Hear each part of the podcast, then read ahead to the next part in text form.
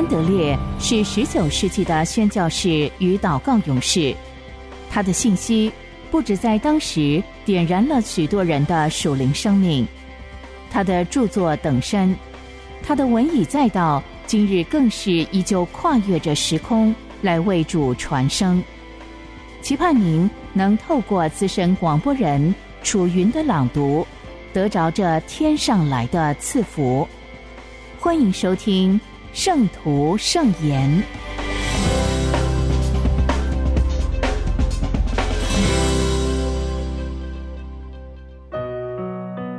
在基督里的祷告学校，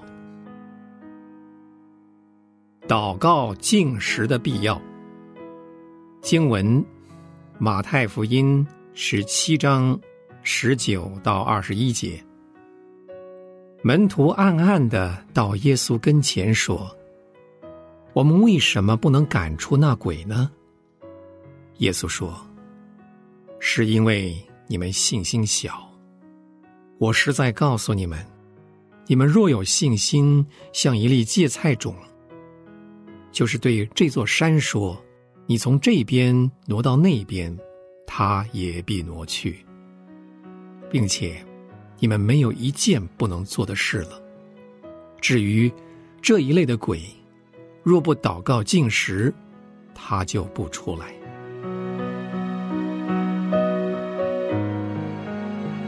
当门徒看见耶稣将鬼从癫痫患者身上赶出去，而他们却不能，就问主：他们为什么会失败？耶稣已经把赶鬼跟治病的权柄赐给他们。他们也曾运用这个权柄制服了多少鬼，而且欢喜向主述说赶鬼的情形。可是这一回，耶稣在山上的时候，他们完全失败了，并非神的旨意不要逐出这个鬼，也不是这鬼不易制服。从主所做的就可以证明，他一下命令，鬼就出去了。门徒们既然问我们为什么不能赶出那鬼呢？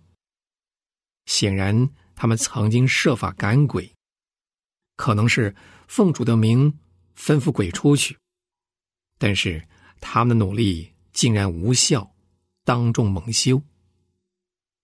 我们为什么不能？耶稣的回答直截了当，是因为你们的信心小。耶稣能成功，他们会失败，并不是因为他们不具有耶稣所特有的全能。失败的理由不难求得。主教训人，无论在天国或是在黑暗的国度，唯一使万物臣服的能力，乃是信心。灵界的失败只有一个原因，就是缺乏信心。让神的能力进入人心中，透过他做工，信心是唯一的条件。这是眼不能见的感受力。人的意志降服于神的意志，并且被他塑造。他们所领受赶鬼的权柄，并不是可以永久把持的礼物或资产。能力乃是在基督里面。他们必须对主真实的信心。以此来领受、保有、使用。他们若是深信他是主，是灵界的元首，深信他赐给我们权柄，奉他的名赶鬼，这样的信心必能成功。主说：“因为你们的信心小。”我们的主总是用这句话说明，并且责备他的教会软弱无力。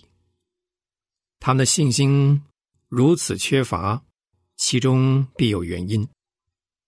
门徒们或许应该这样问：我们为什么不能信呢？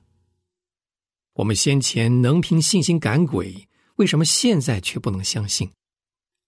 在他们这样问之前，主就告诉他们说：至于这一类的鬼，若不祷告进食，他们就不出来。信心是最简单的属灵操练。但也是最高深的。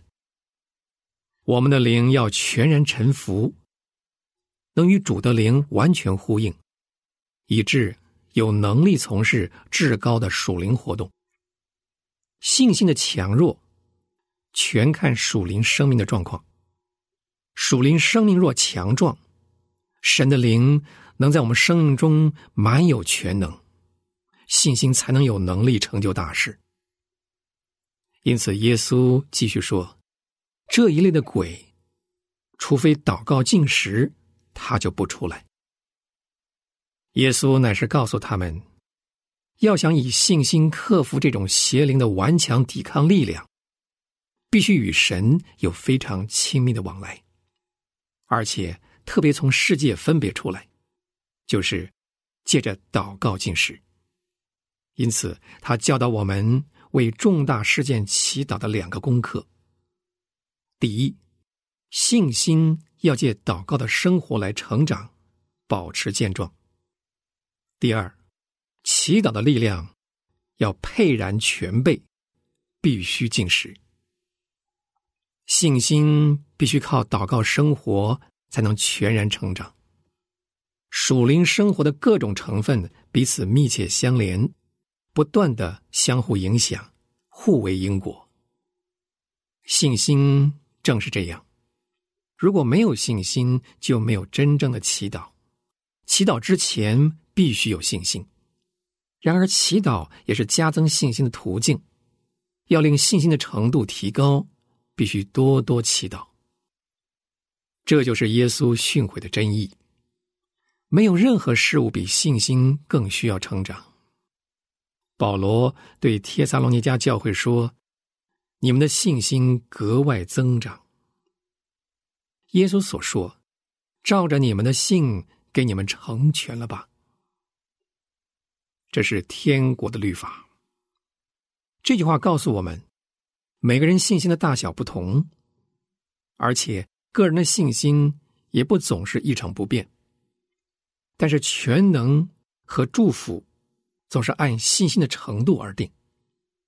假如我们要知道如何使信心增长，主已经将神的宝座指示我们，借祈祷，借操练我们的信心，借着与真神相交，信心就能增长。信心只有靠神自己来喂养，才能成长。要扩大认识神，信靠神的力量，必须以仰慕的心敬拜，心灵静默降服，专候神的显现，也就是将圣经的话语带到神面前，求他亲自用活泼慈爱的声音向我们说这些话，这样我们就能满有能力。足以相信，并且接受神自己对我们说的话。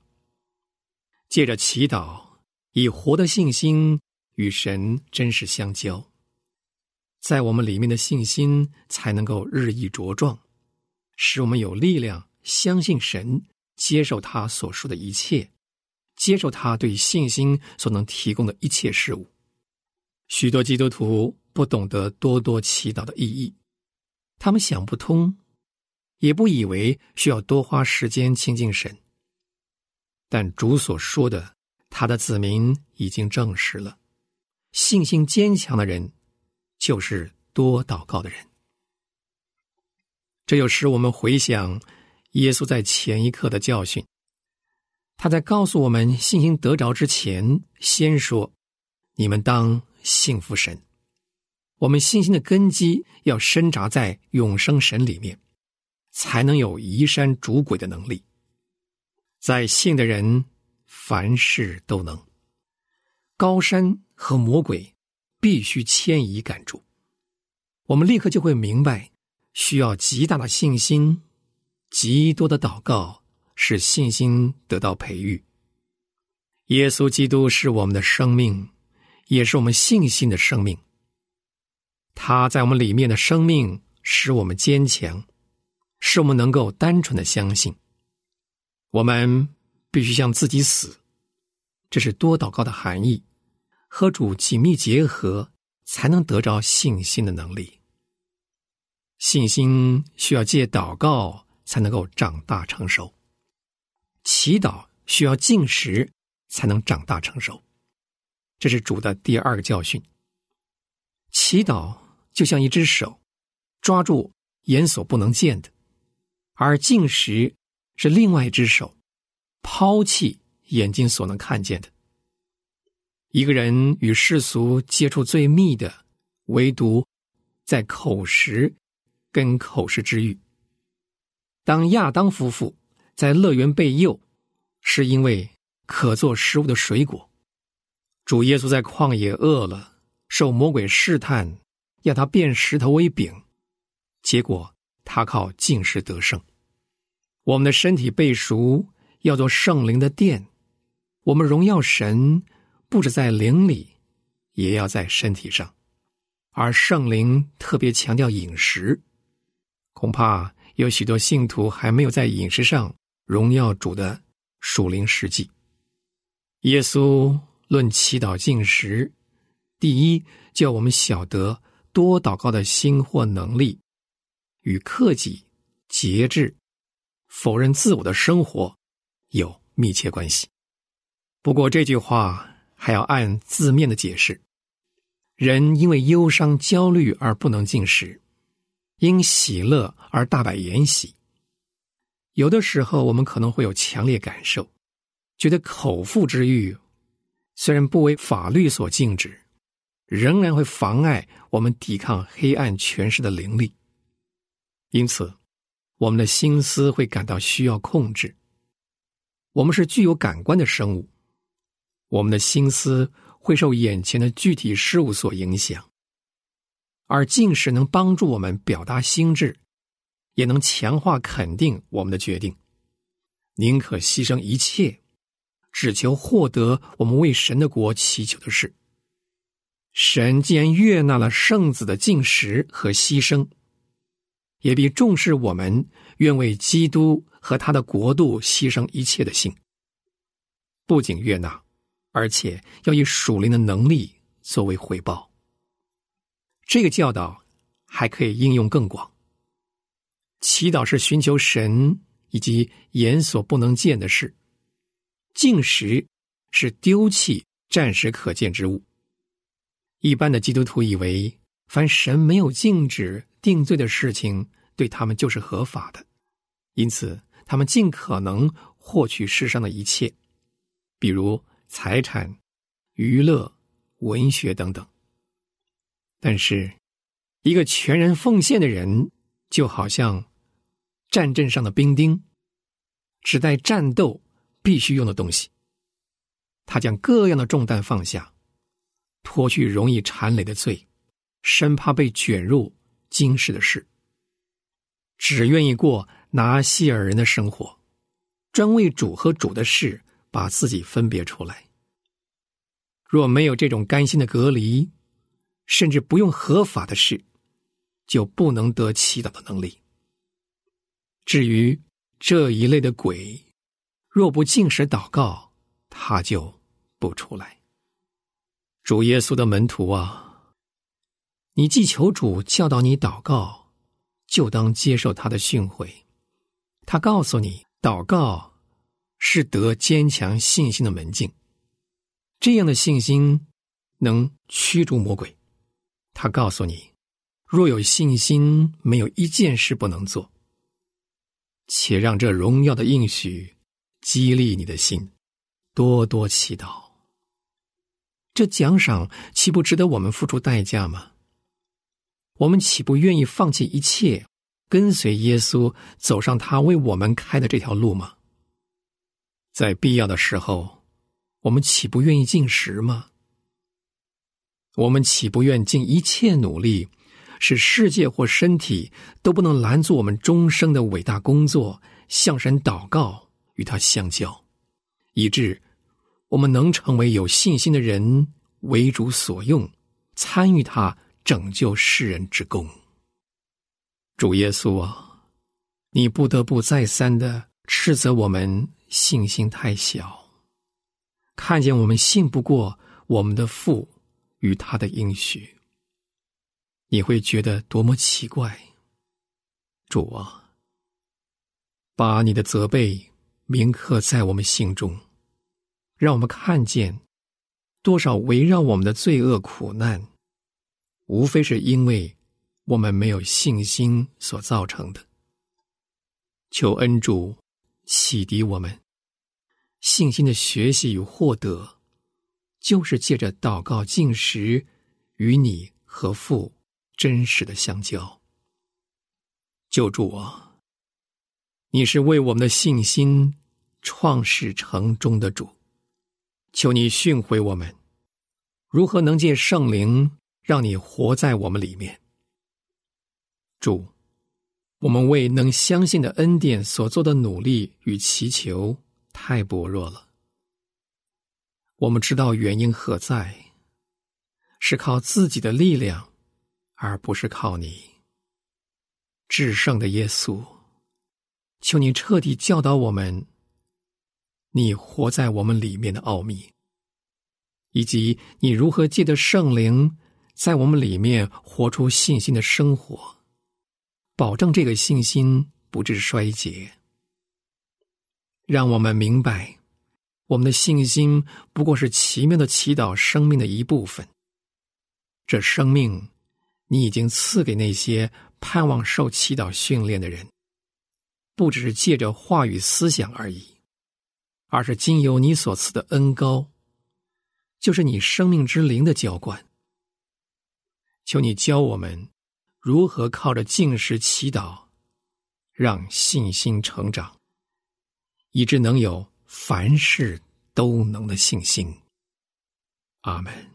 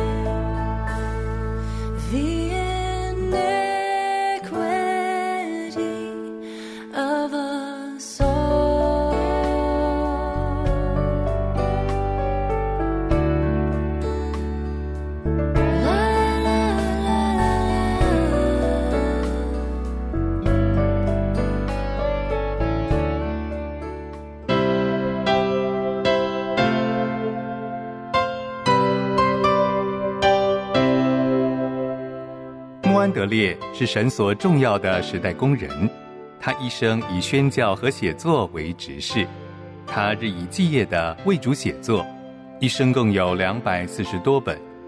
从十九世纪以来，他的文字一直不断的影响着历代信徒，成为全球非常重要的灵修小品。这一刻，就让你我继续来聆听由资深广播人楚云所诵读的。圣徒圣言。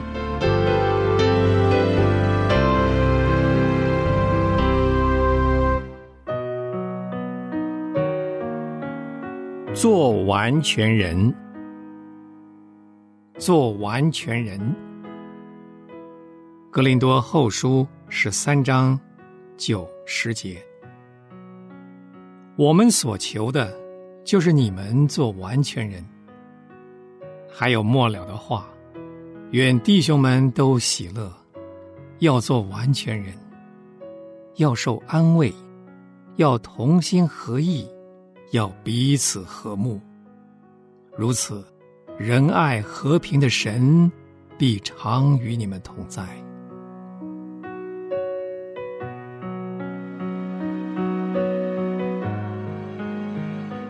这里使用的“完全”这个词，意味着叫一件事情照着原本应该的那样处在正确光景里。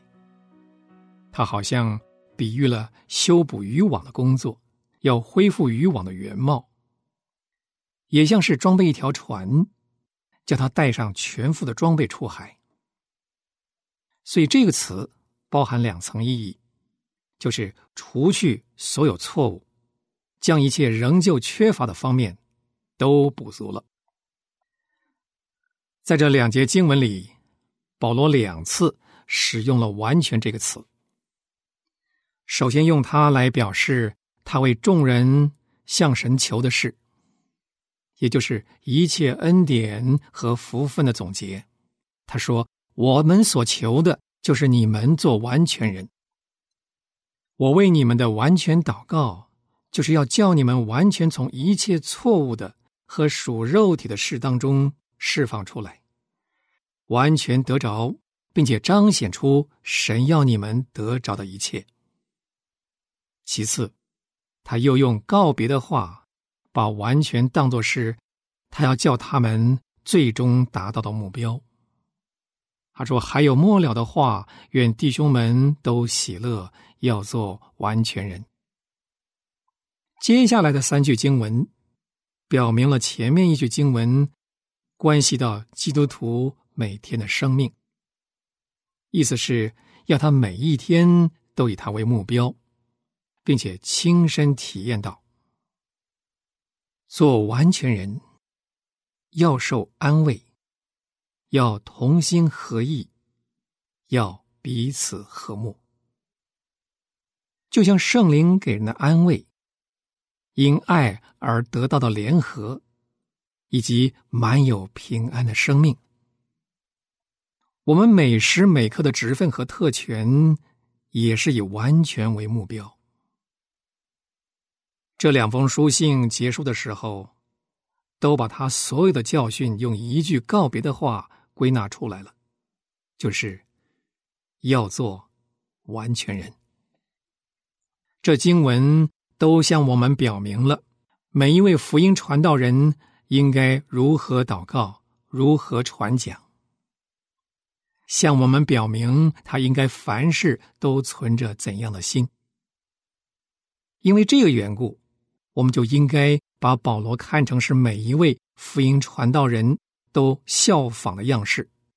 于是，当他在他们中间进出的时候，他们便可以知道他心里为他们怀着强烈的渴望，就是叫你们做完全人。每一位传道人都应该用这种方法来做工，使教会的信徒可以感觉到他一切的教训都是为了一个目的。就是要你们做完全人。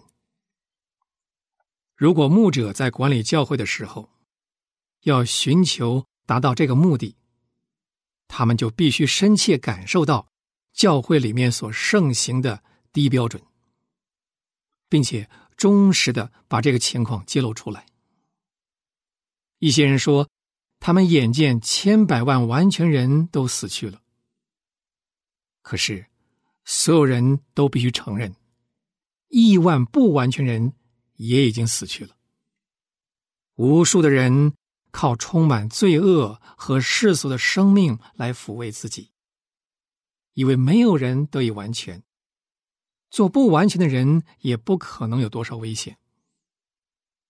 许许多多真基督徒都没有得着净身，因为他们从来也不知道。我们能借着完全的心来服侍神。而存着完全的心，就是做完全人的方法，也是竭力达到完全的奥秘所在。神召我们做完全人，因敬畏神而得以完全成圣，在基督耶稣里得以完全，完全遵行神的一切旨意。这些道理必须要传讲出来。传道人必须传讲这些道理，直到最后教会重新得着信心。一切教训都在“做完全人”这句话里。得到总结，我们一生当中每一天都要靠这些话，因感到这些话的感动而活着。当牧者认清了自己，并且也被人看成是传达神叫人做完全人这个旨意的，就必定会感到自己的需要莫过于圣灵的指教，借此在这条道路上。引导众人，他们必定会看出来，而且也要传讲。所谓的信仰，就必须是把一切都交托给神。人从此就真的变得与神的旨意相合，活着就是为了完全叫神得着荣耀，为服侍神而完全把自己奉献出来，就像恩典能够使我们成为的那样。不仅如此，这样的顺服必定会成为我们应尽的职责所依循的唯一法则，也成为衡量我们盼望的尺度。做完全人这个信息，需要的是人整个内心、整个生命全部的能力。人学会了每一天对神说：“父啊。”今天我要向你存完全的心，我也要在你面前做完全人。他就会更清楚的认识到自己需要住在基督里，以及这样做具有什么样的意义。基督从此就要借着他的大能和爱心，得着所有新的可宝贵的一切。神也要表明，他能够为众人，为完全把自己献上给他的教会所能成就的一切。在基督里做牧者的，就是你们这些传讲他救恩的人，要对众教会说这话，因为圣灵已经使你们成为看护这些教会的。我们所求的。就是你们做完全人，还有末了的话，弟兄们，就是要做完全人。穆安德烈说：“但愿我生命中的每一刻不会浪掷于神同在的亮光和喜乐之外，也愿我无时无刻不将我自己交托给神，作为他的器皿。”能充满他的灵和他的爱，诚愿穆安德烈的但愿也成为你我的心愿。